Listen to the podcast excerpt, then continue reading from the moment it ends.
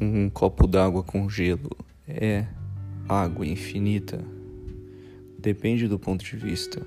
O gelo derreterá, trazendo assim mais água. Mas assim que você beber todo o conteúdo, o copo ficará vazio.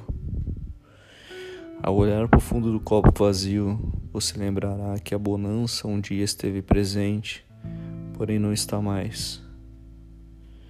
Sendo assim, será que ela volta? Ou será que o copo sempre continuará vazio e nunca haverá mais água? Como disse sabiamente Oscar Wilde, pessimista é uma pessoa que, podendo escolher entre dois males, ele prefere ambos. Reflexão reflexiva.